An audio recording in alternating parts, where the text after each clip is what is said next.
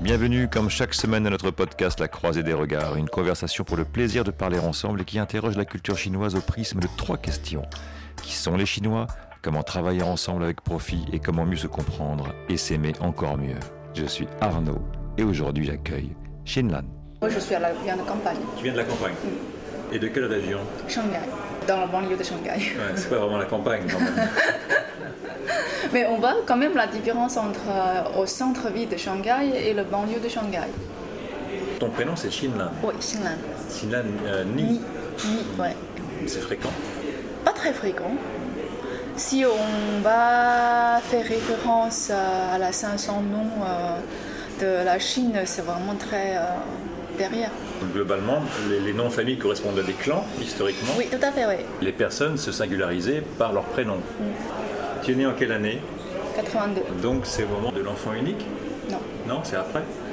Non. Mais en fait, je suis pile poil dans l'enfant Je unique. crois que c'est 79 l'enfant unique. Enfin, ça a commencé à 79 et après je pense que c'est mis en pratique euh, à partir de 80 ou 81, je ne sais, plus, mais moi je suis vraiment pile poil dans le moment où il y a des contrôles euh, enfants uniques, c'est interdit. euh. Mais bon, moi ils ont dit je suis, je suis née à cause d'un problème de santé de ma maman. Ils ont dit que euh, c'est ma maman ne peut pas avorter, ne peut pas être avortée. Et euh, si c'est le fait qu'il a, il était, su- il est- elle était super faible et que si c'est avorté, bon bah il y a un risque euh, la vie et la mort.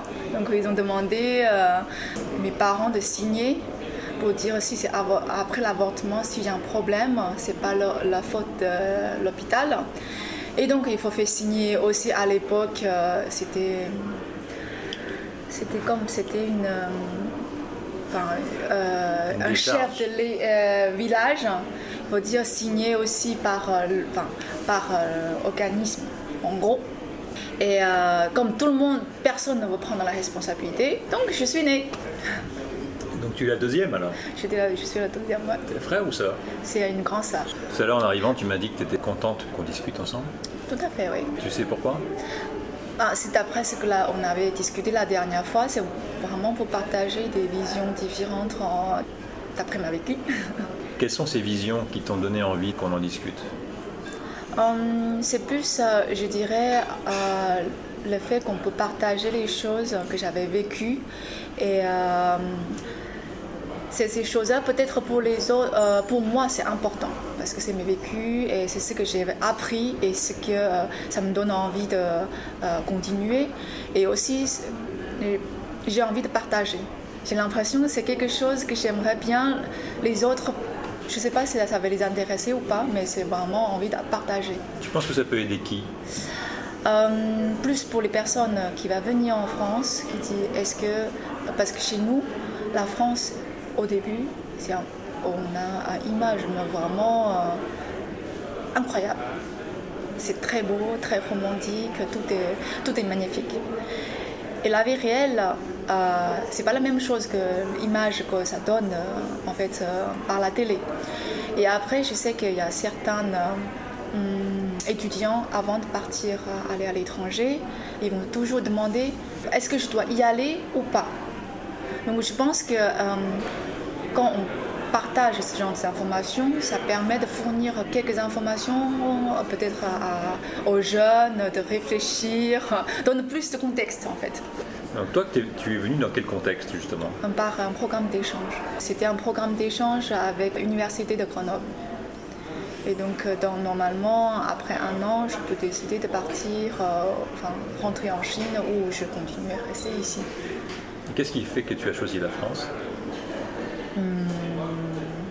C'est plus, euh, j'ai envie de changer ma spécialité. Parce qu'en Chine, ma spécialité, c'était euh, la langue et la tu- culture française. C'est très littéraire, enfin pour moi. Et euh, moi, je suis, j'ai envie de choisir, enfin, je vois pas mon avenir avec un expert langue. J'ai envie d'apprendre quelque chose de plus concret. Et donc j'ai choisi, euh, je me suis dit, euh, si je rentre, peut-être je vais continuer les études en langue et après sortie de l'étude, qu'est-ce que je vais faire? Je vais devenir peut-être une traductrice ou travailler dans, dans l'amba- l'ambassadeur. Et du coup, je me suis dit, ça ne me convient pas. Et en France, j'ai, je pense que c'est à l'école, j'ai rencontré un professeur économique qui est très, très, très, je dirais, très intéressant, son cours. Ça m'a attiré vers l'économie. Et donc j'ai envie de changer, j'ai envie de continuer sur la partie de l'économie. Combien d'années tu as étudié l'économie euh, J'ai fait une année de licence et ensuite j'ai fait la finance, un master de finance, donc en gros trois ans. Qu'est-ce qui fait que tu n'es pas rentré en Chine? Euh, Je pense qu'il y a plusieurs facteurs. Euh, je dirais parmi tous les personnes que, sorties, de la France, sorties de la Chine, on, est, on est un groupe de 17 personnes. Presque toute la classe, on est venu en France via le programme d'échange. Je suis la seule personne au début manifester l'intention de rentrer en Chine. Et finalement, j'ai resté. J'ai pas envie de rester en France. Justement, comme je t'avais expliqué, le décalage que j'avais euh, entre ce que j'ai imaginé euh, la France et ce que j'ai vu la France, le décalage est tellement grand. Et la première année, je dis je veux pas rester en France, mais j'aimerais bien faire, euh, faire mes études en France. Et après, je, dirais, après mes études, euh, j'ai euh, une opportunité de travailler chez Total. J'ai fait un stage de 9 mois chez Total et que toutes les évaluations ou toutes les performances étaient bien pour moi.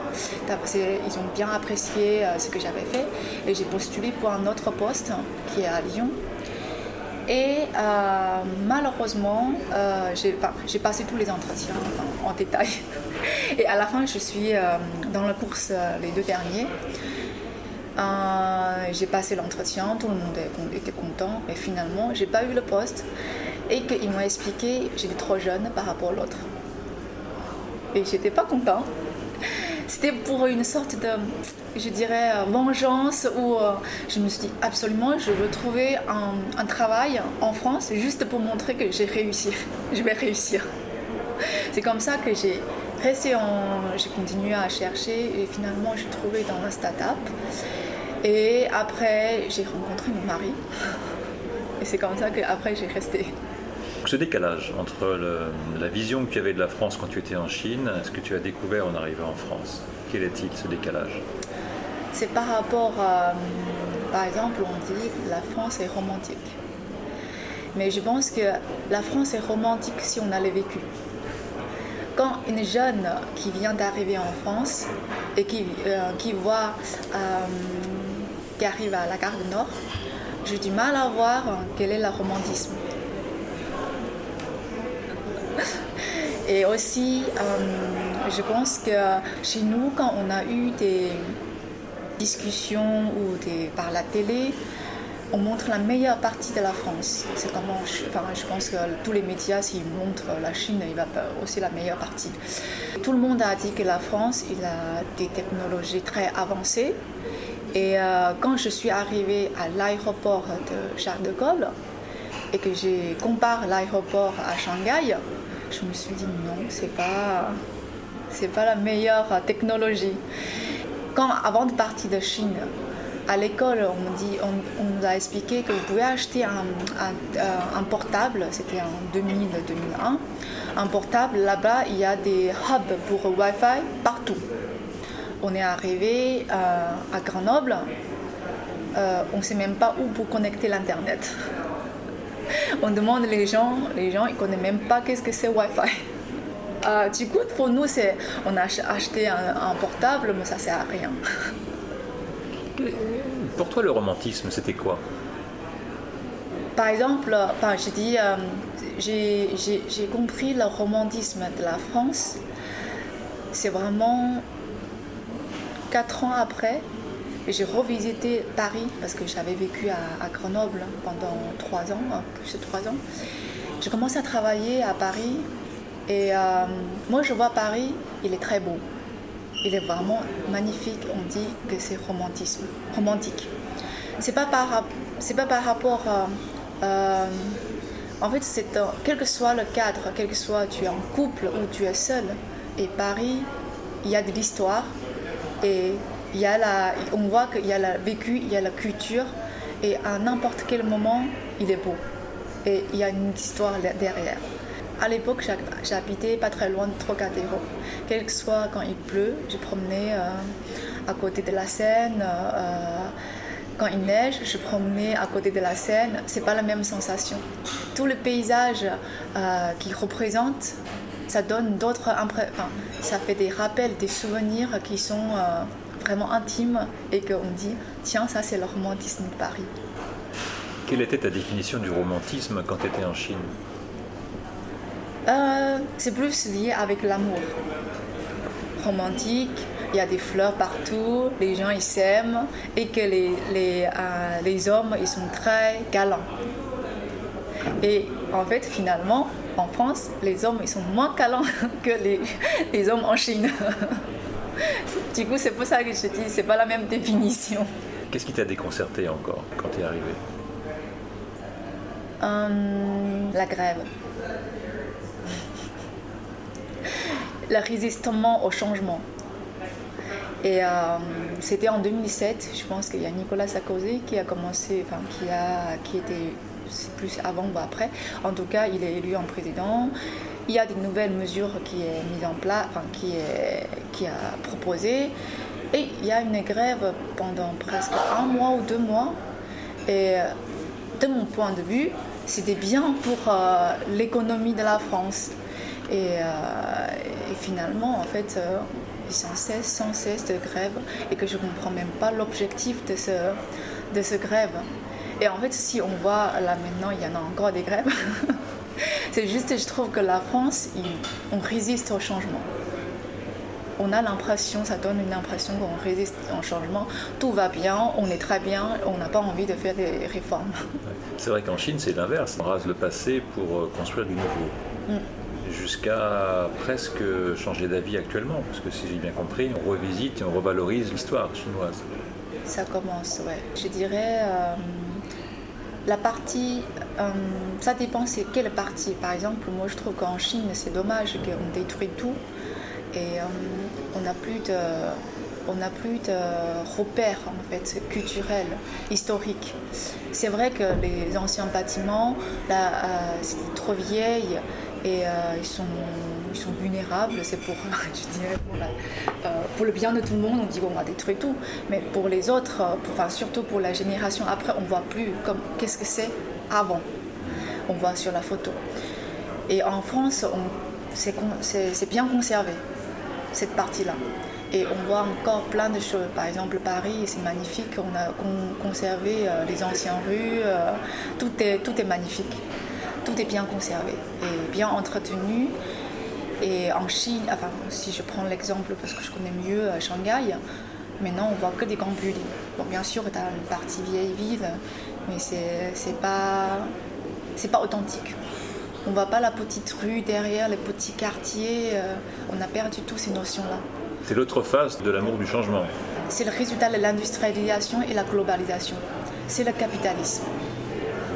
Et en France, donc le capitalisme n'a pas d'effet. Si, je, en fait, moi je trouve que la France, il est beaucoup plus socialiste que la Chine.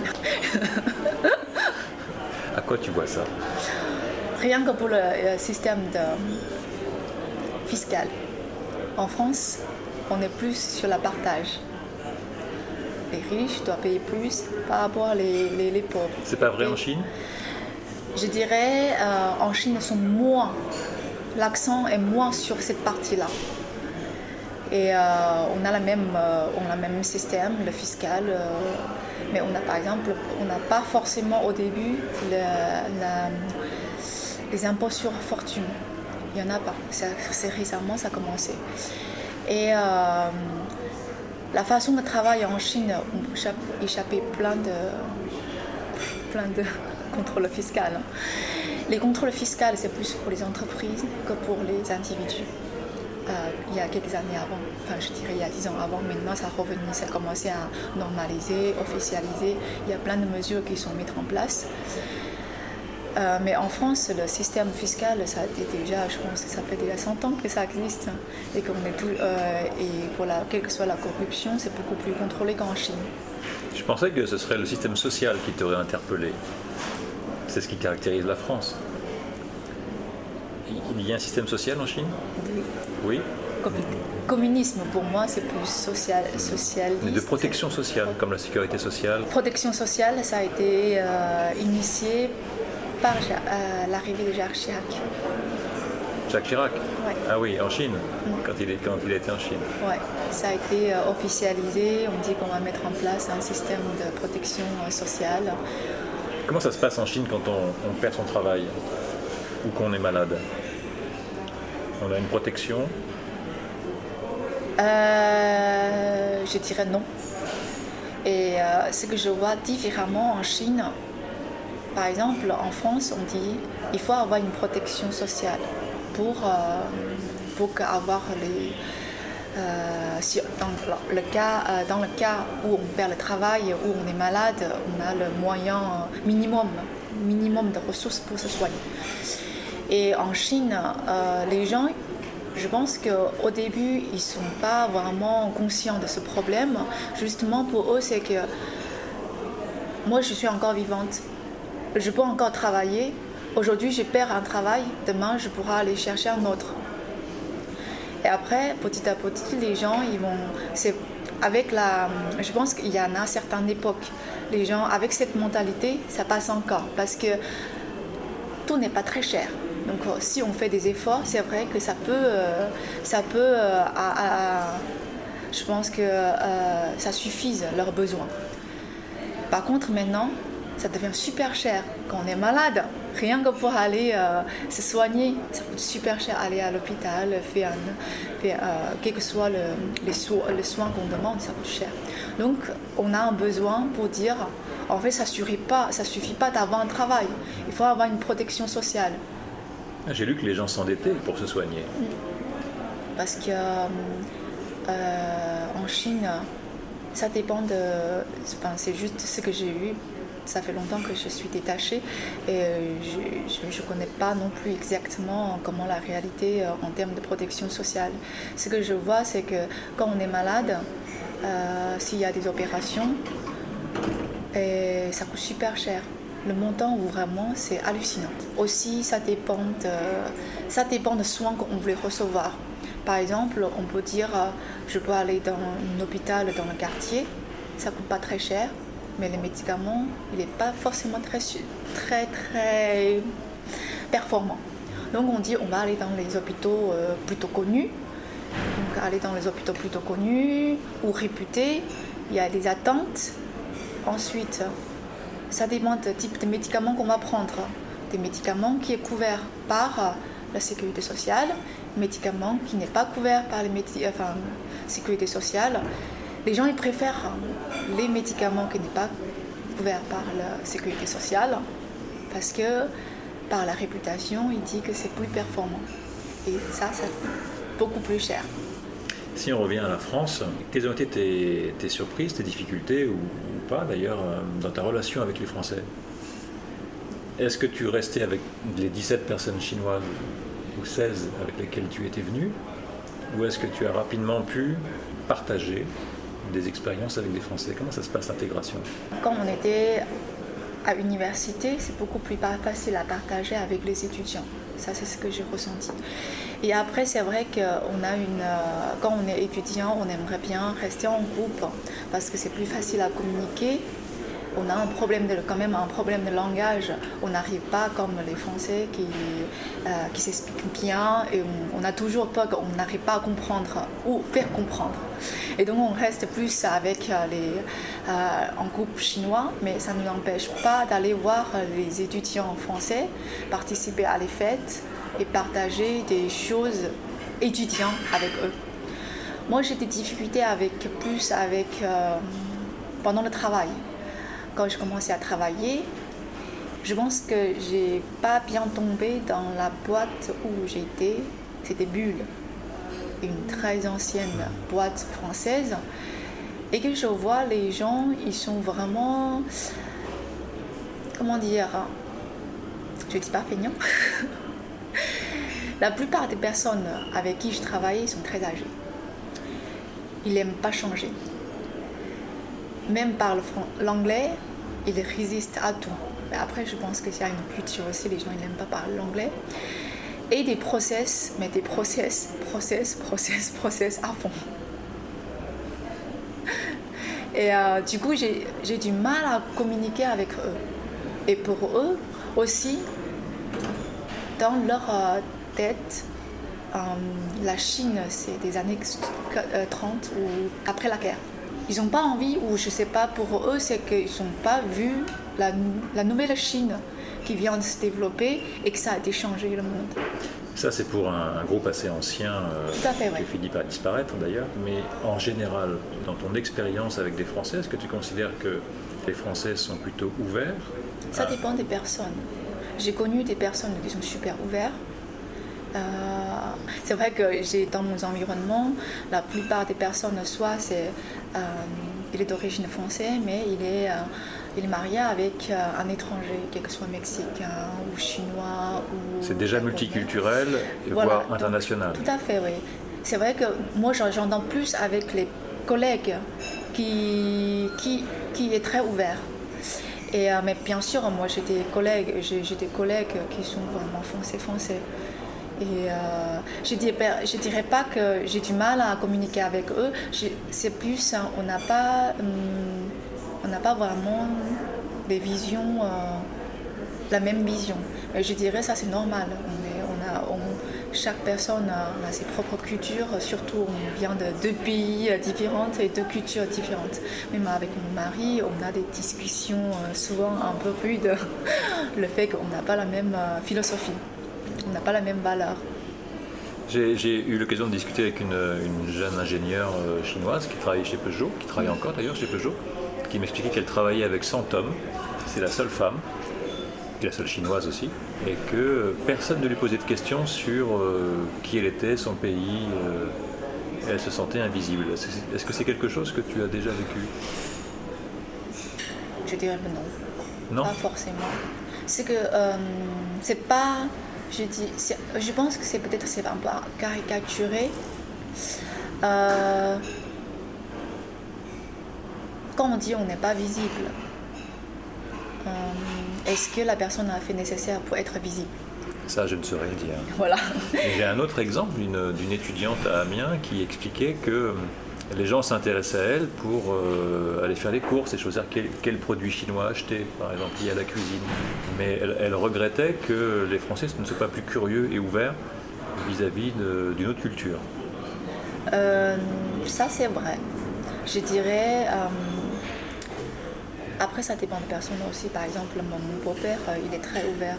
Il aime bien tous les, la, la, culture, euh, enfin, gourmandise. Et qu'il sait très bien que la Chine, euh, en termes de culinaire, c'est très réputé. Donc, ça, il intéresse à tout. Après, je pense que ça dépend, vraiment, ça dépend de personnes. Mais c'est vrai, en général, si, moi, j'organise souvent les, les repas avec les collègues français à l'entreprise euh, pour aller découvrir un, restaurant chinois. Euh, ce que j'ai remarqué, c'est que la, euh, la, plupart des personnes qui acceptent l'invite, soit c'est d'origine étrangère, et soit il y a moins de personnes vraiment d'origine française. Ou c'est marrant, des fois, pendant le repas, soit c'est parce que sa femme, elle est étrangère, donc il aime bien découvrir d'autres choses. Soit c'est plus euh, parce qu'il est allé déjà en Chine ou ailleurs, donc du coup il sait très bien, euh, ça, ça c'est bon, donc il est venu. D'accord. Ça, c'est un constat. Il n'y a pas une si grande ouverture que ça, mm. en fait. Et donc, une fois que tu es arrivé en France et que tu as commencé à, travailler, comment tu t'es intégré? Comment ça s'est passé pour toi? Au travail ou au niveau des études Au niveau, par exemple, de ton, de ton réseau d'amis euh, Je dirais, en, quand j'étais étudiant, le réseau est plutôt, euh, je dis, un peu fermé. Soit c'est entre les étudiants chinois, soit c'est entre les étudiants étrangers. C'est comme on dit dans un couple, quand on sent qu'on est différent, souvent on réunit ensemble. Et du coup, j'ai beaucoup d'amis coréens ou d'autres pays Moyen-Orient ou d'autres pays, euh, même euh, Europe centrale. on discute souvent ensemble, on fait des fêtes ensemble, on fait des devoirs ensemble parce qu'on a même des difficultés, on n'arrive pas à comprendre et donc on discute ensemble. Et au niveau du travail, moi je dirais, j'ai pas mal d'amis français, mais la plupart, la famille est mixte c'est-à-dire euh, soit c'est sa femme ou son mari, il est euh, d'origine étrangère. Et que c'est comme. Euh, j'ai l'impression que c'est. On est beaucoup plus facile à discuter ensemble, que ça les gens sont plus ouverts hein, par rapport à, une famille typiquement française. Qu'est-ce qui t'a amené à, choisir un mari non chinois plutôt que chinois? C'est vrai que je me pose la question aussi. Euh, je dirais après, l'amour, il n'y a pas de. C'est comme la musique, il n'y a pas de frontières. L'amour, il n'y a pas de frontières. Quand on est amoureux, on ne voit pas ce genre de côté. Euh, le côté. Euh, est-ce qu'on a des conflits culturels? On a pensé toujours que on peut s'en passer. C'est pas important. Après, dans la vie quotidienne, oui, on a des conflits. On a des, on a des discussions, même disputes un peu sévères, parce qu'on n'a pas, la, surtout par rapport à comment éduquer les enfants, on n'a pas du tout la même euh, euh, vision. Après, ce que j'ai appris, euh, c'est on dit toujours, comment on dit, il faut faire grandir tous les deux. Il faut se comprendre. Et mon mari, c'est quelqu'un qui accepte la vision qui est ouvert. Le fait qu'il est ouvert, même si c'est dur pour se discuter, pour toujours euh, prendre la tête, mais au moins il est ouvert, il n'est euh, pas fermé. Et donc pour moi, c'est déjà, euh, on a, c'est, déjà gagné en fait. Et après, je dirais, est-ce que est-ce qu'il accepte la culture chinoise? Mon mari, il il a déjà visité euh, la Chine, euh, il, connaît déjà la culture japonaise, enfin, connaît, c'est un grand mot. Je dirais, ça, ça, les intéresse. Et ça l'intéresse et euh, ça l'intéresse de continuer de voir la culture, de comprendre la culture. du coup, pour moi, c'est, quel que soit, c'est pas le problème de c'est pas le, pour moi entre un couple, la culture c'est important. Ça veut dire ça fait, ça facilite la communication, mais c'est pas c'est pas euh, déterminant. Et euh, même si euh, je, dirais avec la même nationalité, si on n'a pas la même valeur, si on partage pas la même valeur, c'est difficile non plus d'être ensemble. Comment ça se passe quand tu annonces à tes parents que c'est pas un chinois mais un, français que tu vas que tu vas épouser? Ils sont un peu déçus mais ils sont. Il me dit, c'est mon choix, il me respecte mes choix. Alors finalement, qu'est-ce qui vous a rapproché comme valeur, par exemple? Et quels sont les points où il faut euh, négocier? Parce que pour moi, euh, je vois les personnalités. Enfin, euh, ce que j'ai apprécié, pour moi, ce qui me compte, hein, c'est la personnalité. Mon mari, il est honnête. c'est quelqu'un très travailleuse qui aime, bien les techniques, qui est un, peu perfectionniste. Euh, et euh, pour moi, ces caractères, c'est vraiment très essentiel. Quel que soit, j'ai choisi un chinois ou un, français ou un autre pays, enfin, une autre nationalité. pour moi, ça, compte beaucoup. Ça, c'est le socle de votre relation. Mm. Et qu'est-ce que tu as appris en vivant avec lui?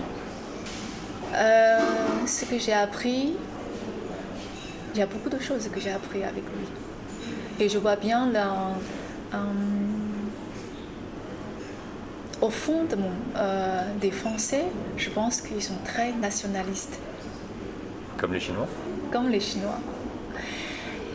Par exemple, ils ne sont pas très contents le fait qu'il y a beaucoup de migrés, migrants en France et que les migrants ils partagent pas les mêmes valeurs euh, françaises, euh, l'ancienne. Ils sont très déçus. Et par contre, ce que je vois, c'est que euh, malgré tout ça, ils ont toujours resté en France. Ils ont toujours, quand, quand je dis toujours à mon mari, si ça te, ça te déçoit, pourquoi tu veux, tu veux pas aller en Chine On peut très bien aller aux États-Unis si on a l'occasion, c'est bien. Mais au fond de lui, souvent, il me dit, ce que j'entends aussi, c'est que j'aimerais bien faire quelque chose en France, parce que c'est mon pays. C'est contradictoire des fois, mais du coup, je me suis dit peut-être les Français sont aussi nationalistes que, la Chine, que les Chinois. Et en quoi toi tu as changé Là, donc tu as, tu as compris quelque chose de, de lui, mais en quoi toi tu as changé à son contact? C'est-à-dire? Comment tu as évolué à son contact? Tu sais que quand on vit avec quelqu'un, on, peut, on a des batailles, c'est parfois, et donc on est amené à, à s'ouvrir et à comprendre l'autre, et finalement parfois à changer de point de vue, et donc d'un point de vue euh, chinois, purement chinois lorsque tu es arrivé en France, quelles sont les, idées ou les comportements que, français, typiquement français, que tu aurais pu adopter qui t'ont fait évoluer Qui fait qu'aujourd'hui tu n'es plus chinoise, tu es franco-chinoise? Euh, Ce que j'ai. Euh, je dirais. c'est pas seulement mon mari qui m'avait changé la vision, c'est aussi c'est une vision c'est, euh, c'est quelque chose que je vois en France. Euh, ce qui est bien, c'est qu'il euh, y a beaucoup moins de pression sociale. C'est-à-dire on respecte la mode de vie choisi par la personne. Ça, je trouve que c'est, une des raisons qui m'a poussé de rester en France. justement, il y avait quelques jours avant, j'avais partagé ça avec mon mari. Euh, parce que mon mari, c'est quelqu'un qui, est, euh, qui fait attention euh, avis des autres. C'est-à-dire, si les autres disent que ce que tu as fait, c'est pas bien, il, sera, il va tout de suite, il se sent découragé. Et c'est quelqu'un qui aime bien avoir une, des vies positives des autres sur lui. Et du coup, je dis, dans ces cas-là, tu ne peux pas vivre en Chine. Parce qu'en Chine, la, la pression sociale est vraiment énorme et qu'on ne peut pas euh, choisir facilement notre mode de vie. On a l'impression que la, euh, société qui dit il faut faire ça, donc euh, il faut que tu fasses ça. À 30 ans, il faut que tu sois marié, avoir, avoir une maison, avoir une voiture, avoir un salaire super, correctement élevé et aussi avoir un enfant. Et sinon, ça veut dire échouer. Donc tu te sens plus libre en France? Oui je peux, euh, je peux euh, choisir euh, ma vie, je peux laisser mon enfant choisir sa vie. Si en Chine, actuellement, les enfants, ils ont, ils ont bien, ils sont rentrés dans un mode élite, c'est-à-dire tout doit être parfait, et tout doit être dès le début, dès l'enfant qui est petit, doit avoir des entraînements très dans le mode élite pour confronter la concurrence. Les à 3 ans, ils commencent à les, euh, aller faire des, cours euh, complémentaires, apprendre, apprendre la musique, apprendre la, euh, culture chinoise et faire les chorégraphies ou apprendre la mathématique. Donc il n'y a plus de vie enfant. Au moins en France, mon enfant, je dirais, il est plutôt cool par rapport à ses neveux, euh, par, rapport à ses, cousins, cousines en Chine. Ils, sont, ils, ont, ils ont profité de l'enfance. Et que j'ai pas cette pression-là, parce que, ah, tiens, il sait pas faire euh, la, la, la calcul mental. C'est pas grave. Ça va arriver.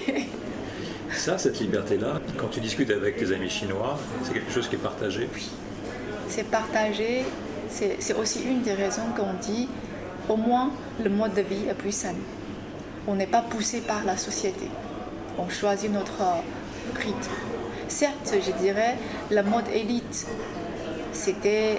Euh, ça vient de notre, notre génération parce que nous, on est nombreux. Quand on est nombreux, on est en concurrence. Et aussi, ça vient lié avec la culture chinoise, euh, le fait que dans la génération de mes parents, ils, sont, ils, ont, ils ont vécu la culture, euh, révolution culturelle. Ils n'ont pas pu avoir la chance d'avoir des études. Donc, du coup, eux, ils nous poussent aussi. Ils nous poussent à avoir le meilleur résultat. Et le fait qu'on est nombreux, le fait qu'il y a des parents qui poussent, Donc on est toujours dans le mode de concurrence. Et maintenant, nous, on est devenus parents. Et on a aussi un peu, trans, je dirais, euh, irrité cet euh, esprit. Il faut toujours être meilleur. Et donc, on donne aux enfants. Et on voit l'autre aussi, euh, le fait, il y a la globalisation. On voit le monde Maintenant, c'est beaucoup plus facile d'avoir des informations qui viennent des États-Unis ou en, France, même en Europe. On voit des élites, on voit comment, euh, comment éduquer les élites. Donc, on aussi, on, prend ce mode d'éducation en Chine pour dire on va faire la même chose, mais adapté euh, avec euh, la, la, je dirais, particularité chinois. On fait beaucoup de choses en plus. Toi, tu es toujours euh, ou encore dans ce mode-là de, compétition personnelle et de d'élitisme C'est vrai. Je dirais souvent, avec, c'est, aussi un des points que je suis toujours à décaler avec mon mari. Par exemple, pour moi, euh, un enfant euh, à l'âge de mon fils, le calcul mental, il faut le savoir le faire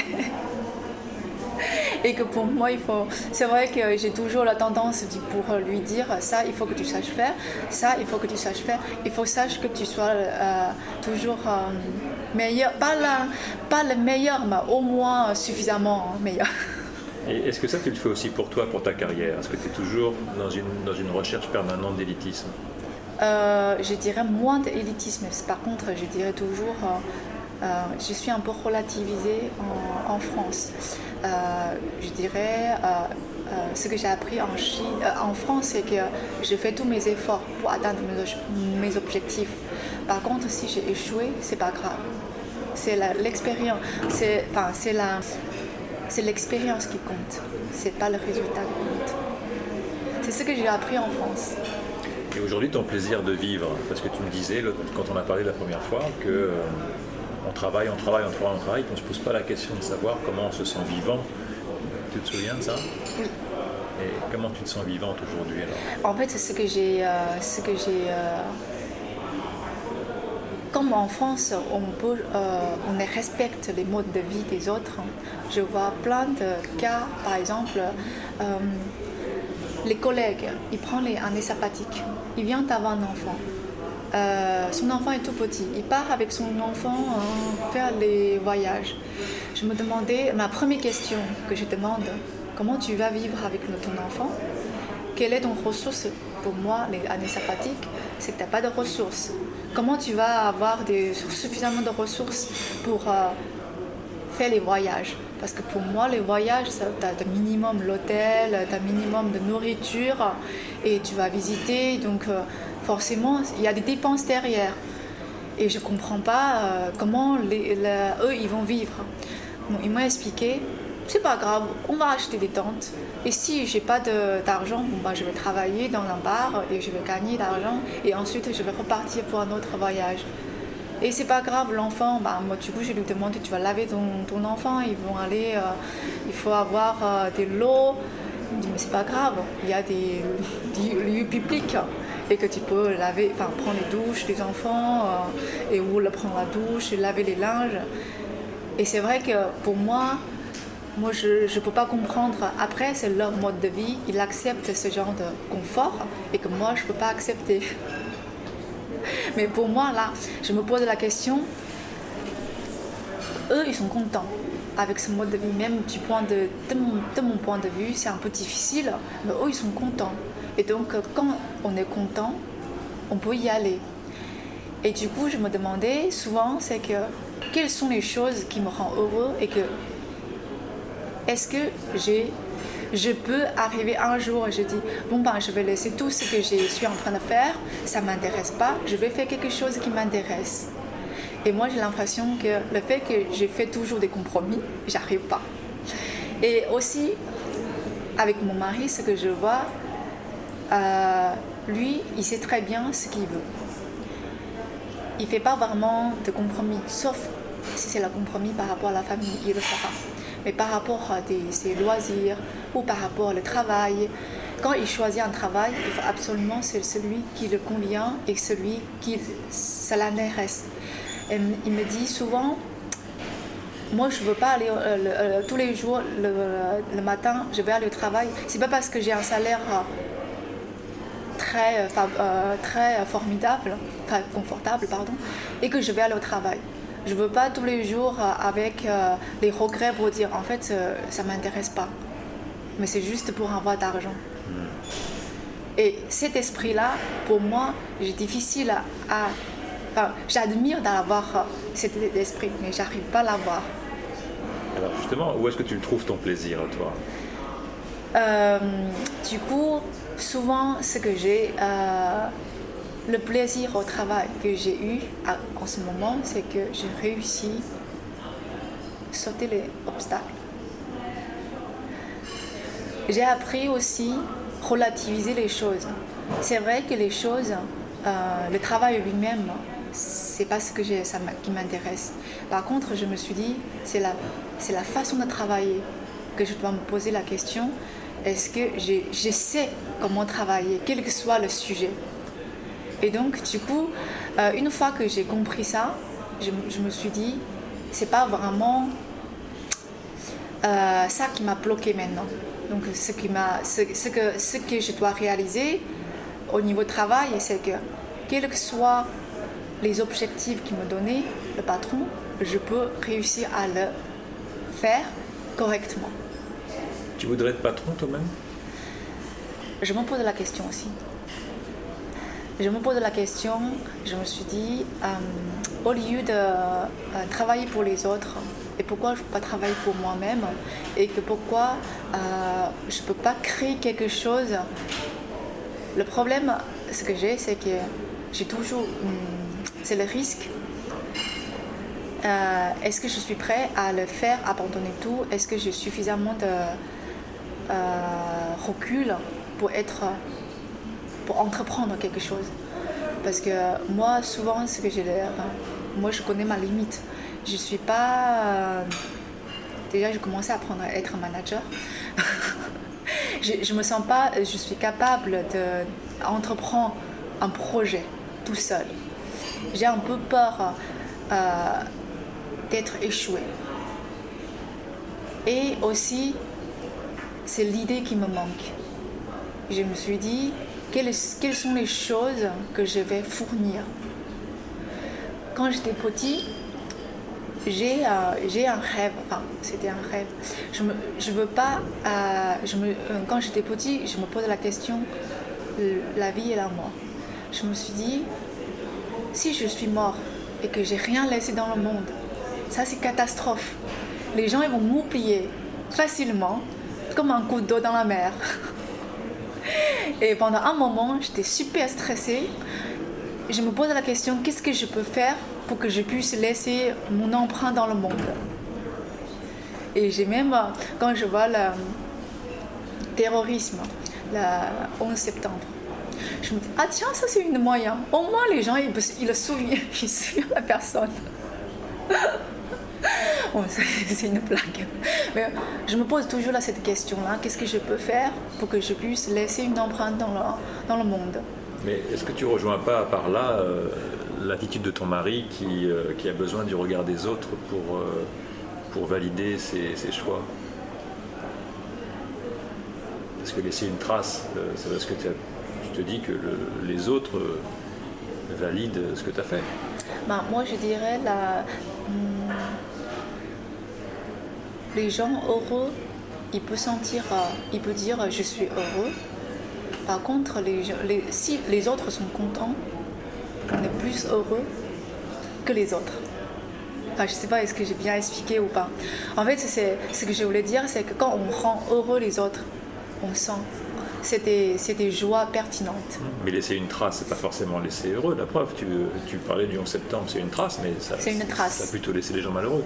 Voilà, ça c'est ça, c'est juste, euh, Oui. c'est une blague. C'est pour ça que j'ai dit c'est une blague. Mais euh, quand, on- enfin, Il y a une différence entre contribuer et laisser une trace. ouais, Tu, tu voudrais contribuer, Contribuer. en laissant une trace ou non, juste laisser une trace? contribuer. En fait, c'est moi je trouve que ce que j'avais euh, quand j'étais petit et ce que j'ai, enfin, c'est pour ça qu'on est en grandi aussi, heureusement. C'est plus vraiment, on fait, la, on, on- on recherche la bonheur. Et euh, quand, on, euh, quand on voulait atteindre un objectif et que cet objectif-là, il rend les gens heureux, pour moi, c'est une joie pertinente et que c'est vraiment c'est la bonheur. Donc l'entreprise que tu pourrais monter, il faudrait qu'elle ait un impact positif sur le monde qui justifierait de la créer. Et du coup, souvent je cherche des idées, mais finalement, euh, j'ai pas. Après, c'est vrai que moi, je suis moins. Euh, j'ai pas de sens business. Je croyais que tous les Chinois avaient un sens business. Oh, on a des idées, mais après, pour, euh, pour monter une business, pour moi, c'est pas si facile. Peut-être moi, j'ai réfléchi trop, je pose trop de questions. Du coup, ça me fait des. Ça me, ça me pose des, des, des, barrières pour avancer. Mais je me suis dit, si j'arrive pas à me convaincre, c'est sûr j'arrive pas à me lancer. en Chine, souvent, on dit que c'est égoïste quand on, quand, quand on présente quelque chose de soi. C'est moins vrai maintenant quand même. Hein. C'est beaucoup moins vrai parce que. surtout quand on veut laisser une trace. ça c'est moi, j'étais, peut-être quand, quand j'étais petite, j'étais un peu rebelle. j'adore euh, le premier ministre chinois, Zhou Enlai, je ne sais pas si tu connais ou pas. Et euh, justement, c'est contraire à ce que j'ai dit, il faut laisser une, empreinte. Lui, c'est quelqu'un qui est, euh, moi je dis, c'est un des. Euh, c'est mon leader. voilà. Et euh, il est très important. Il a fait beaucoup de, euh, beaucoup de choses pour les Chinois.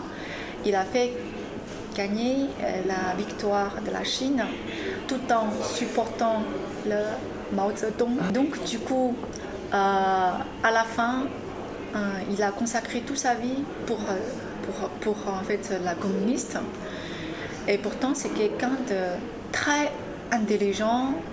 Et lui, il accepte d'être reculé pour prendre la même troisième place.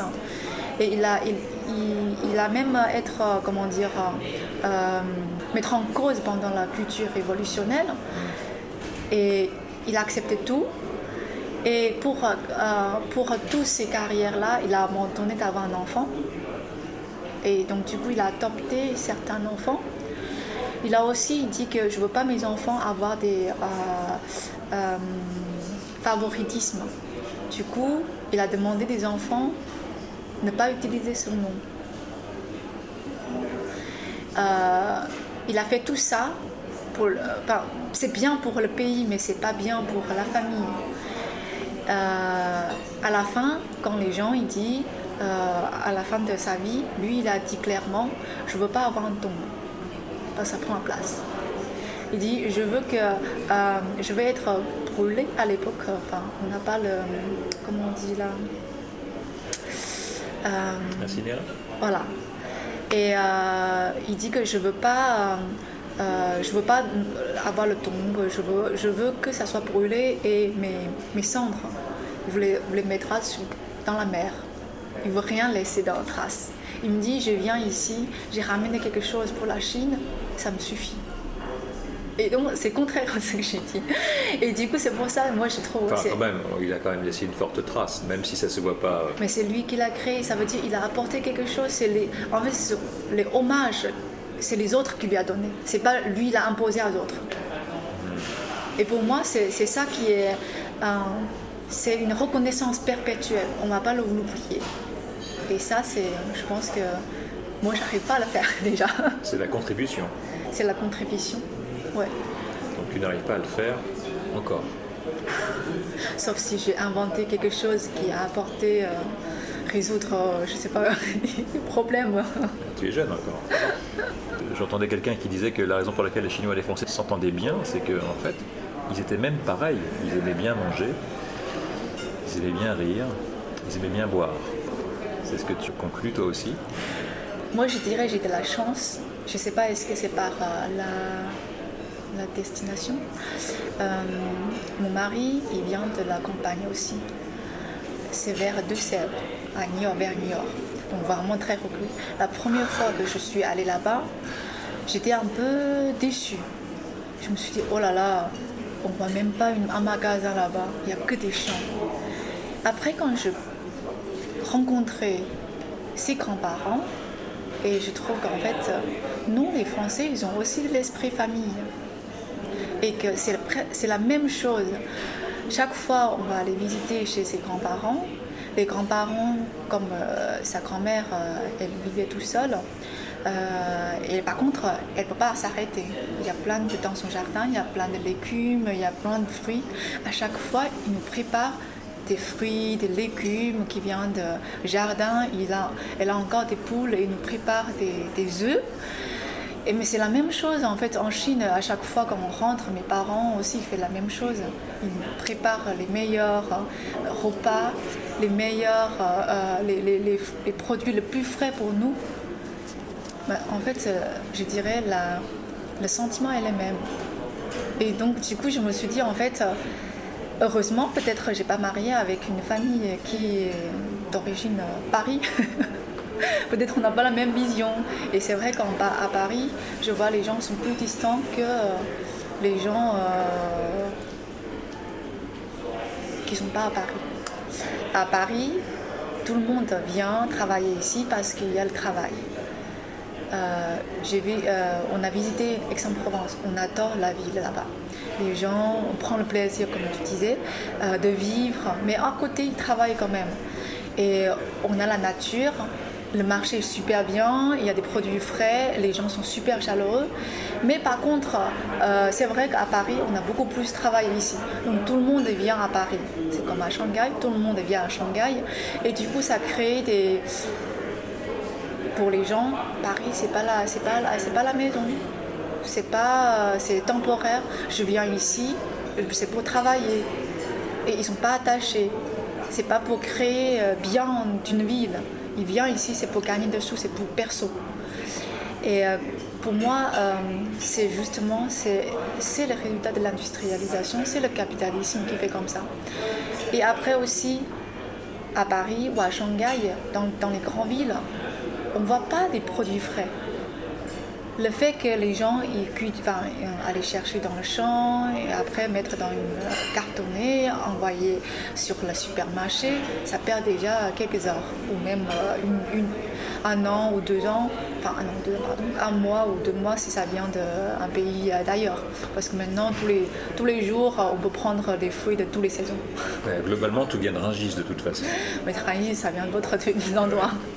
Et du coup on on a perdu un peu la, la, plaisir de vivre pour dire ah tiens en été on a le pastèque. Ah c'est trop bon on attend l'été pour pastèque. Et là maintenant tous les jours on peut prendre le pastèque du coup on a plus de plaisir. Et qu'on a oublié un peu euh, en fait le vrai goût de pastèque ou le vrai goût de raisin. Et ce genre de choses on peut le retrouver encore euh, dans des petites villes. Euh, et beaucoup en réalité tu sais dans la plupart des villes de France. Hein, Mais le problème maintenant à Paris, on le voit moins. c'est naturel. C'est dans les grandes villes. enfin, je comprends, mais du coup, euh, les gens, à un moment donné, on, se pose la question est-ce que j'ai envie d'être gagné d'argent ou j'ai envie de vivre? Oui, justement, toi, tu en es où? À Paris, je dirais, moi j'ai envie de reculer maintenant. J'ai accepté de reculer parce qu'avant je voulais absolument être à Paris. dans des, dans des avis. Maintenant, j'accepte d'aller plus loin et euh, prendre le plaisir de vivre avec ma famille.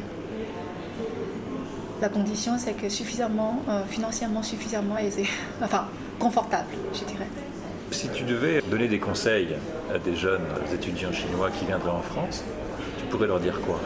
Paris, c'est pas comme ce qu'on imaginait, mais Paris, il est beau il faut découvrir soi-même. Ça, c'est Paris, mais là, tu, on parle de la France. Tout le monde regarde toi-même, tu es arrivé à Grenoble, tu es arrivé à Paris. Mais la plupart des personnes qui viennent à Paris, c'est vrai, c'est vrai. Je dirais, euh, euh, Paris, euh, pas toujours Paris, venir en France, c'est riche. Quel que soit aller en France ou aller à l'étranger, apprendre à vivre tout seul, l'indépendance, euh, d'apprendre d'être indépendant et savoir gérer l'indépendant pendant ce temps. Euh, c'est très riche. En fait, le fait qu'on on a quitté la, Chine, euh, on était enfant unique, on est protégé par les grands-parents, par les parents, on ne sait rien faire. Et là, c'est une très bonne occasion de, euh, même une opportunité, une expérience à vivre, de venir en France. Et quel que soit en France ou à l'étranger, c'est la même ça chose. Pourrait, ça pourrait être n'importe Voilà. où. Et euh, la France, c'est pas la même image qu'on avait par les médias. Il y a des choses qui sont bien, il y a des choses qui sont pas bien. C'est comme en Chine, il y a des choses qui sont bien, il faut qui sont pas bien. Il faut pas, en fait, ce que je voulais dire, peut-être partager, c'est qu'il faut pas toujours focaliser, euh, avoir trop d'espérance sur euh, la France. Il faut que ça soit neutre. Et après, je dirais en France, il y a plein de choses. La gastronomie, les paysages, c'est vraiment très très beau. Et euh, si on voulait, euh, je dirais pas qu'en Chine il n'y a pas de ciel bleu, mais en France on a beaucoup plus de chances d'avoir le ciel bleu qu'à Shanghai par exemple. Je vois beaucoup d'étudiantes chinois et moins d'étudiants. Alors je ne sais pas si parce que je ne vais pas dans les bons endroits, notamment dans les échanges de langues, je vois beaucoup d'étudiantes. On me dit que les étudiants sont plutôt dans des pays plus techniques comme l'Allemagne et tout ça, c'est vrai? Allemagne, euh, euh, aux États-Unis. euh, et c'est vrai que pour l'étude de la langue, les filles sont peu plus douées que les garçons. Et pour la réputation, en France, on a la mode, on a l'architecte, l'architecture. Et donc euh, pour ces deux, mais pour ces deux côtés-là, c'est vrai qu'il y a pas mal de filles.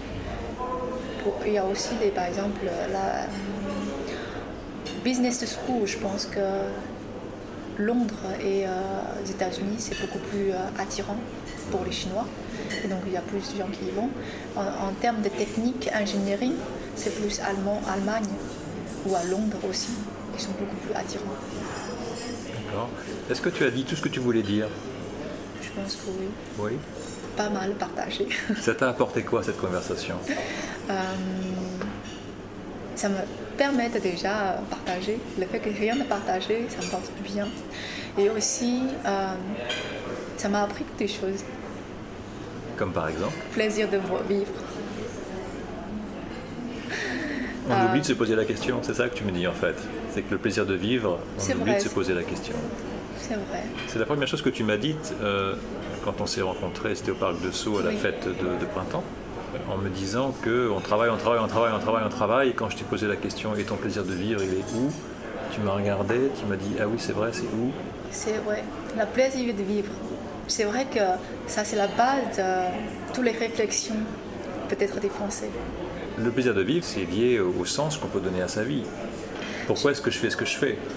Je, vois plein de collègues à un moment donné, ils se posent la question est-ce que je vais rentrer euh, en Bretagne? Je vais rentrer à Bordeaux? Peut-être le salaire est moins, c'est pas grave. Ils se posent des questions. Ils quittent, la, ils, quittent l'île de France. Même certaines personnes, euh, les amis qu'on a de, mon mari, euh, ils sont nés à Paris, ils, ont- vécu toute leur jeunesse à Paris.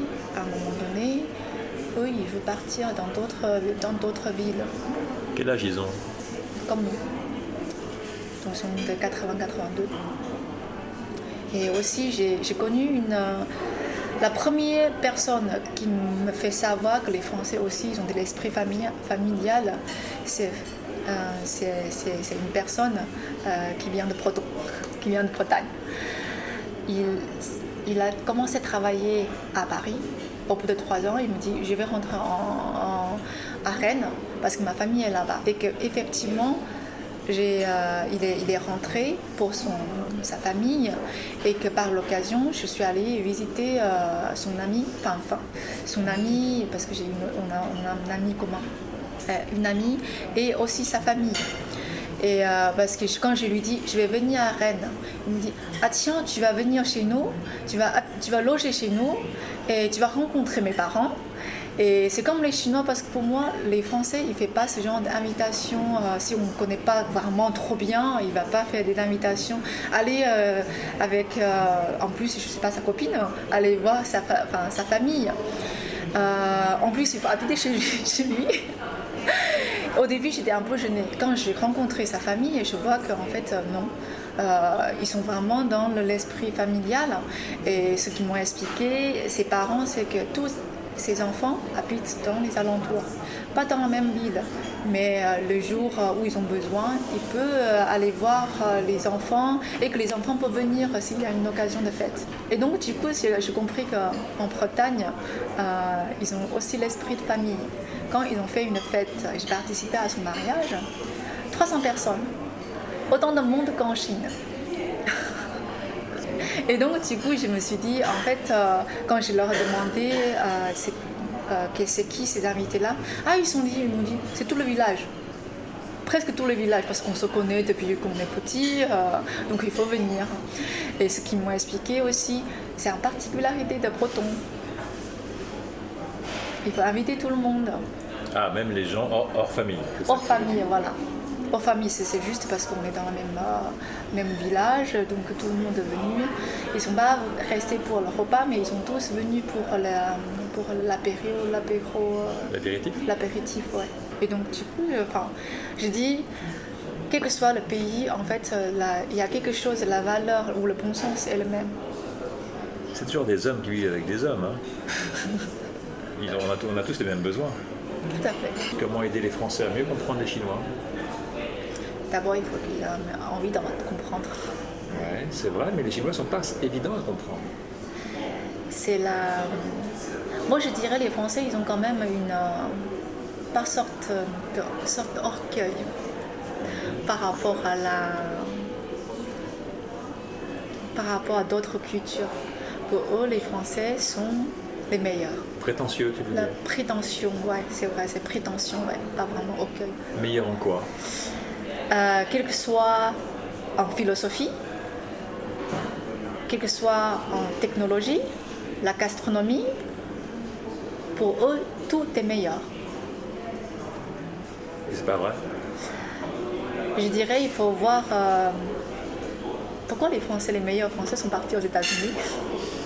Parce que justement, les Français sont meilleurs pour avoir des idées, c'est la, formation des écoles d'ingénieurs est réputée pour ça. La particularité de, l'école française, des ingénieurs français, c'est de, former des gens capables de sortir du cadre. Sauf que l'autre particularité de la France, c'est de ne pas savoir vendre ses idées et de ne pas investir dans ses idées. C'est ce qui fait que tous, les gens qui ont des idées finissent par aller les faire ailleurs. ailleurs. Et après, je dirais, les, les,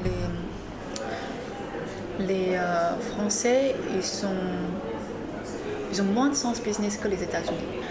Euh, ils sont très satisfaits de ce qu'ils sont en train de faire, surtout quand ils ont des idées. Même si c'est pas développé, c'est pas vendu, c'est pas grave. L'important, c'est qu'il faut avoir des idées. Et que je, mets en pratique les idées. je dis, euh, c'est pas plutôt mettre en pratique, c'est plus, euh, je vais les pratiquer moi-même et c'est pour mes plaisirs euh, tout seul. Et peut-être ça peut, ça, peut être utile pour les autres, mais c'est pas grave. Ah ouais, il n'y a pas un rapport à l'argent qui est non, aussi Non, non, Et pour moi, ça c'est aussi ça, c'est un de côté que j'aime bien. Que ça, ça veut dire, il euh, ne faut pas toujours avoir d'argent dessus. Sinon, on détruit un peu. Euh, dès que la technologie, dès que ça, ça touche d'argent, on dévie. Et ça induit, ça induit autre chose aussi, ça induit un, mode de relation entre les gens qui n'est pas conduit que par l'intérêt. Je suis d'accord, mais c'est difficile. En quoi c'est difficile? Surtout travailler dans le monde avec le capitalisme. Ah oui, oui, de ce point de vue-là, je, je, partage. Oui. Néanmoins, dans, la sphère personnelle, ça veut dire qu'il n'y a pas que l'intérêt. L'une des discussions que j'avais avec Carole, justement par, par WeChat, c'était sur le, la difficulté que moi j'avais à, être confronté à, une relation d'intérêt, d'utilité, de, praticité avec, euh, avec les Chinois, euh, surtout chinoises en fait, parce que je, vois peu de Chinois, où, euh, ça n'a de valeur que parce que c'est utile. Si c'est pas utile, alors, ou si c'est pas pratique, ça sert à rien. C'est vrai. Mon mari me pose toujours la question aussi. Pourquoi tu as toujours derrière un objectif? Parce que mon mari, c'était quelqu'un qui est très, euh, comme euh, tu disais, très. Il aime bien la technique. Il a plein d'idées. Et euh, quand on avait choisi un endroit pour vivre, il faut absolument avoir un atelier à lui pour qu'il puisse bricoler, faire son, tester son, son idée.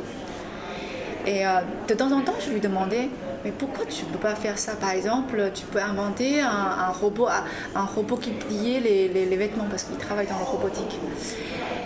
Mais lui il dit, mais il n'y a pas de challenge technique derrière. Mais je lui dis, ben, dans ce cas-là, tu fais, euh, tu vois, il y a beaucoup de choses, même si c'est pas challenge technique. Par contre, ça peut, ça peut permettre de euh, gagner beaucoup d'argent. Et souvent, il, se moque de moi. Il me dit, mais pourquoi toujours tu as envie de gagner d'argent? il trouve que j'arrive pas à comprendre ce qu'il fait en termes de technique. C'est le challenge technique. Mais là, là, tu mets le doigt sur, sur sa motivation à lui, c'est-à-dire que lui, il fait les choses pour le plaisir de les faire. Ouais. Alors que toi, tu fais des choses pour le plaisir du résultat, l'argent. Du coup, des fois, on a des conflits. Vivre avec lui, c'est un des points que j'ai appris. Euh, si c'est quelque chose qui l'intéresse, peu importe l'objectif derrière, si ça lui fait plaisir, déjà c'est euh, euh, un joie de le faire et qu'il peut réaliser quelque chose qui permet de lui avoir confiance. C'est déjà c'est bien. Et est-ce que ça tu peux le faire pour toi aussi? J'ai essayé, j'avais à apprendre. J'avais à apprendre. Il y a beaucoup de choses à apprendre. Ce que j'aime bien en vivre en France, que j'aimerais bien aussi partager, c'est accepter une autre culture, c'est une autre vision. Et ça permet de grandir et relativiser, euh, relativiser la vie. Tu as beaucoup grandi depuis que tu es là Je trouve qu'au moins, euh, je suis moins têtue qu'avant. J'ai compris beaucoup de choses. Euh, ce qui m'a apporté le plus, c'est vraiment les échecs. Comment comprendre les échecs? Quand tu dis que tu as appris beaucoup de choses, quelles sont les choses les plus importantes que tu as apprises? Vraiment apprendre des échecs. Apprendre des échecs. Quoi d'autre encore? Les Français sont très bons en mode pensée. Tu parles de la capacité de, réflexion, d'abstraction Et euh, on dit dissertation quand on discute. Les, les Français ont une capacité de lancer la discussion et défendre ses idées. Ce que j'ai appris, au début j'ai appris mal, parce que dans mon travail, quand les gens, quand je lançais quelque chose, je voulais discuter avec eux, ils me posent toujours des questions pour me mettre en faute. Et j'ai un peu mal parce que je me suis dit, je voulais discuter avec vous, c'est pas pour que vous puissiez me, me, me, dire euh, mes idées sont mauvaises. Et après, ce que j'avais compris, c'est que euh, les collègues ils me poussaient à la limite pour voir comment je défends mes idées et pour voir en fait est-ce qu'il y a d'autres idées qui peuvent arriver. Et aussi, par hasard, j'ai lu un article qui dit euh, la philosophie en France, c'est réputé parce que les gens aiment bien disputer. La dispute Ouais, la dispute. C'est qu'en disputant qu'en fait, on crée des idées. On crée tu parles de disputer ou de discuter Disputer. Disputer, se fâcher, se combattre un peu, quoi. Se combattre, en fait, c'est. C'est. Comment dire Confronter les idées. Confonder les idées, voilà. Confonder les idées, peut-être euh, le dispute, c'est un peu fort, mais confonder les idées et ne sait pas si on pense, par, exemple pour les Chinois, il fait des compromis. Quand il y a une confrontation, on recule, on dit je vais chercher un compromis et je vais voir ton idée et je vais essayer d'adapter ton idée et trouver un bon point de compromis et pour dire tout le monde soit satisfait. Mes collègues m'ont expliqué c'est que non, c'est pas pour, euh, pour, pour dire je vais trouver un, un compromis, c'est pas un compromis qu'on voulait trouver c'est vraiment pour plaisir de, confondre les idées pour voir euh, euh, lequel est plus résistant. Merci. Et qu'est-ce que tu penses de cette, euh, de cette logique de compromis? Cette habitude du compromis? Ça dépend du contexte. Moi, j'aime bien, même pour la, au niveau de travail, je suis toujours dans le mode d'avoir des compromis. accepter le compromis, ou proposer des compromis. Euh, du coup, c'est vrai que j'entends euh, avec tout le monde.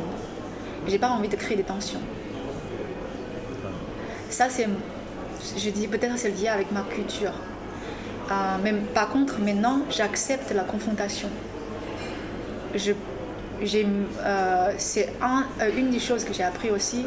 J'évite plus les confrontations.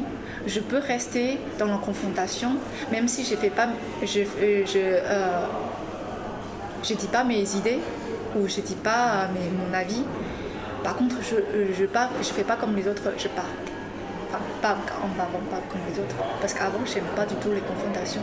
Dès qu'il y a des confrontations, soit je, je dis, euh, j'accepte ce que vous avez dit, euh, j'abandonne ce que j'ai dit. Soit je dis, bon, ben, je vous laisse euh, de finir la discussion et je reviendrai après. Et quand tu abandonnes ce que tu pensais pour faire un compromis, comment tu le vis après? Le fait d'avoir renoncé à ce que tu pensais pour le compromis? Personnellement, c'est sûr, je dirais, je ne suis pas content. Parce que j'ai fait des compromis. Après, si c'est une situation win-win, ça va. Si c'est une situation euh, unilatérale, que vraiment c'est moi qui ai pris tout, bah, c'est sûr je ne serais pas content et que ça donne des mauvaises. Euh, derrière, euh, je dis, un cercle de vicieux pour moi, surtout dans le, dans le monde travail.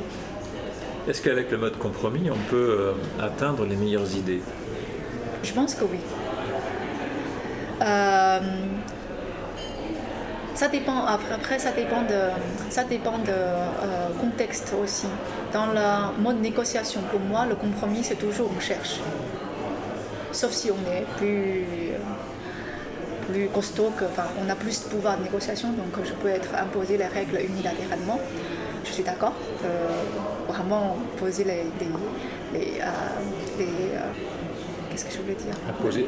Imposer, voilà. Imposer tes règles. Par exemple, par contre, compromis, ça ne sert à rien pendant un brainstorming. Brainstorming, l'idée c'est vraiment d'avoir plein d'idées à la fin et que nous, on va. Enfin, la confrontation des idées. Et je trouve que la compromis, ça sert à rien. La compromis, c'est vraiment pendant la négociation, euh, pendant des, euh, quand il y a des conflits, que c'est bien le compromis. Donc maintenant tu sais dire non Pas vraiment. Pas vraiment encore Avec ton mari tu sais dire non Mon travail est mode. Euh, ça dépend quel point. Moi je ne peux pas faire comme mon mari. comment on dit euh, au monde, Dans le monde du travail, c'est sûr, c'est un des points que je dois apprendre, à dire non. Souvent, j'ai réfléchi pour dire euh, est-ce que ça impacte l'entreprise? Est-ce que ça crée des tensions pour l'équipe? Si ça crée des tensions pour l'équipe, si c'est pas bien pour l'entreprise, j'accepte de dire euh, oui à tout même si derrière je dois beaucoup travailler. Et donc je, dis, je, sais que c'est pas bien. C'est un des points que je dois apprendre à dire non. Et que soit carré avec tout le monde. Et dans la sphère personnelle. Dans les affaires personnelles, c'est beaucoup plus facile à dire non à une personne où on a confiance parce que tu sais très enfin moi je sais très bien que la personne va me comprendre. Et donc du coup je dis non. Mais ça dépend de points aussi. Moi des fois je dis euh, j'ai toujours des, fait de compromis avec mon mari. Toujours Faire pas toujours, c'est plus, je dis, euh, quand je dis toujours, c'est par rapport à des points. Euh, je sais qu'on a, des, on a des pensées différentes. Quand on a des pensées différentes, je ne veux pas l'imposer, je cherche des compromis. Et euh, par exemple, je ne peux jamais lui dire, je ne peux pas lui demander aller en Chine avec moi. Tu veux dire en voyage ou vivre là-bas? Vivre là-bas c'est un de mes souhaits de rentrer en Chine avec mes enfants parce que j'aimerais bien que mes enfants euh, avoir plus de, euh, de temps de comprendre la culture chinoise et comprendre en fait eux ils sont la moitié chinoise. Et euh, il y a la Chine il est immense. Tout ça il faut que nous on soit il faut que on soit là-bas on vive là-bas. Mais je veux pas l'imposer. Même si je sais que mon mari, il a envie. Mais lui, il dit, c'est pas le moment. Il a envie, je sais qu'il n'aime pas prendre le risque. Et je sais qu'il est, euh, il est, il a envie d'avoir une meilleure occasion pour partir. Je peux attendre. Je cherche le compromis. C'est plus de la patience là. C'est un compromis. C'est pas vraiment la patience, mais un compromis. Moi, je dirais les Chinois, ils n'aiment pas trop. Enfin, ils ne savent pas aller chercher euh, leur récompense. C'est ce que j'ai remarqué. Ça veut dire quoi? Euh, les Chinois, tout le monde va, se re- enfin, va reconnaître les Chinois ou Chinoises à l'entreprise. Ils sont travailleux, ils sont euh, euh, discrets, euh, ils, ils ont la capacité de finir, ils sont très intelligents, ouverts, capacité de finir tout en temps et en heure, le travail à fourni. Par contre, tous les promos, ça ne les concerne pas De promotion des promotions, pardon, promo. Euh, ce que j'ai remarqué, c'est qu'on n'ose pas demander une augmentation de salaire, une promotion. Je pense que ça, c'est une problématique partout pareil, quel que soit en Chine ou en France. Euh, pour une personne qui vient de commencer le travail, il ne sait pas comment aller demander. Mais particulièrement en Chine, en, en France, ce que j'ai remarqué, euh, la plupart de mes collègues chinois ou chinoises, ils se portent plainte derrière pour dire je suis pas content. Mais moi, je me suis dit j'ai fait beaucoup d'efforts et euh, je croyais que quand on fait des efforts, la reconnaissance ça c'est automatique, quel que soit par la promotion, par le salaire, ça c'est automatique. On n'a pas besoin de demander. Et on est beaucoup moins bon, comme les collègues français, qui sait très bien parler. Même pour un problème, pour nous, c'est pas un problème, il peut très bien euh, amplifier comme il a réussi à résoudre un, un- une catastrophe. Voilà. Et, et donc, pour nous, c'est quelque chose qu'on n'aime pas faire et qu'on n'a pas envie de faire et qu'on trouve que ça ne mérite pas de faire ce genre de choses. Tu ne devrais pas avoir à le faire, c'est ça que... Voilà.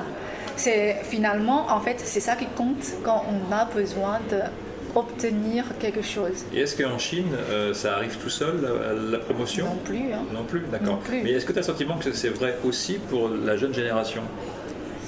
C'est-à-dire en Chine, Non, actuellement, les gens qui ont 25 ans, par exemple, oui. est-ce qu'ils est-ce qu'ils sont comme toi? Ben, je pense que euh, moi, je n'ai pas vraiment de collègues de 25 ans euh, en- en- dans ma boîte, donc je ne connais pas vraiment.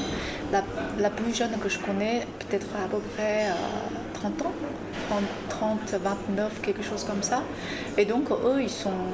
Ils sont on a même un problème, on ne sait pas comment dire euh, à patron, ah tiens, en fait, j'ai bien travaillé et là, grâce à moi, j'ai fini ça, ça, ça, ça, ça, et que je mérite une euh, récompense, euh, quelle que soit financière Comment ou une fais alors? promotion. Comment tu fais aujourd'hui?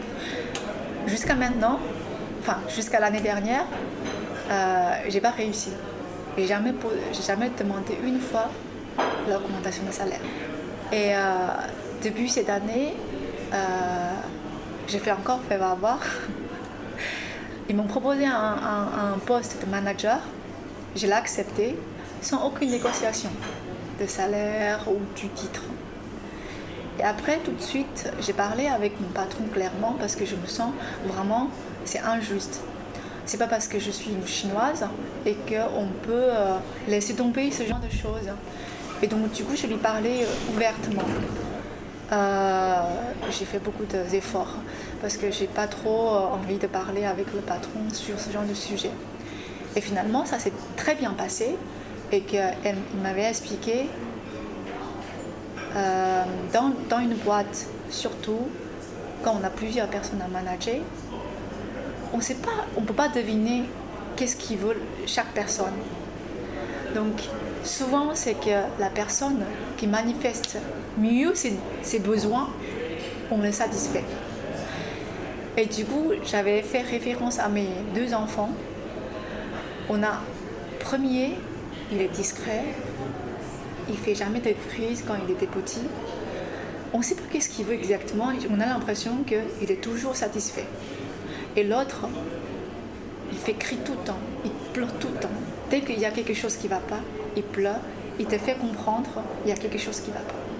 Donc c'est vrai, on peut satisfaire mieux la personne qui manifestait par rapport à une autre personne qui ne manifeste pas. Et moi, je l'ai compris.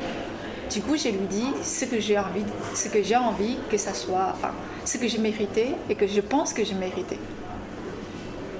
Je l'ai pas. euh, il m'a, il m'a aussi promis, c'est pas le moment, tout ça, bon, ça a été passé. Mais au moins, je trouve que c'est vraiment c'est une gap pour les Chinois de franchir en fait pour dire en fait euh, moi j'ai bien travaillé, moi j'ai besoin de telle récompense. Ça c'est un bon conseil que tu peux donner aux Chinois qui t'écoutent. J'espère. Mais après je sais pas est-ce que pour les jeunes de 90 ils sont beaucoup plus euh, moins réservés que nous? Tu apprends beaucoup on dirait. Tu observes beaucoup et tu réfléchis beaucoup des fois, je trouve que c'est pas vraiment utile, mais voilà, c'est pour ça que je dis, si j'aimerais bien partager avec toi, j'ai l'impression que c'est utile. En tout cas, merci. Merci d'avoir accepté, parce que c'est pas forcément évident d'avoir envie de partager. Tu l'as fait vraiment avec bon cœur.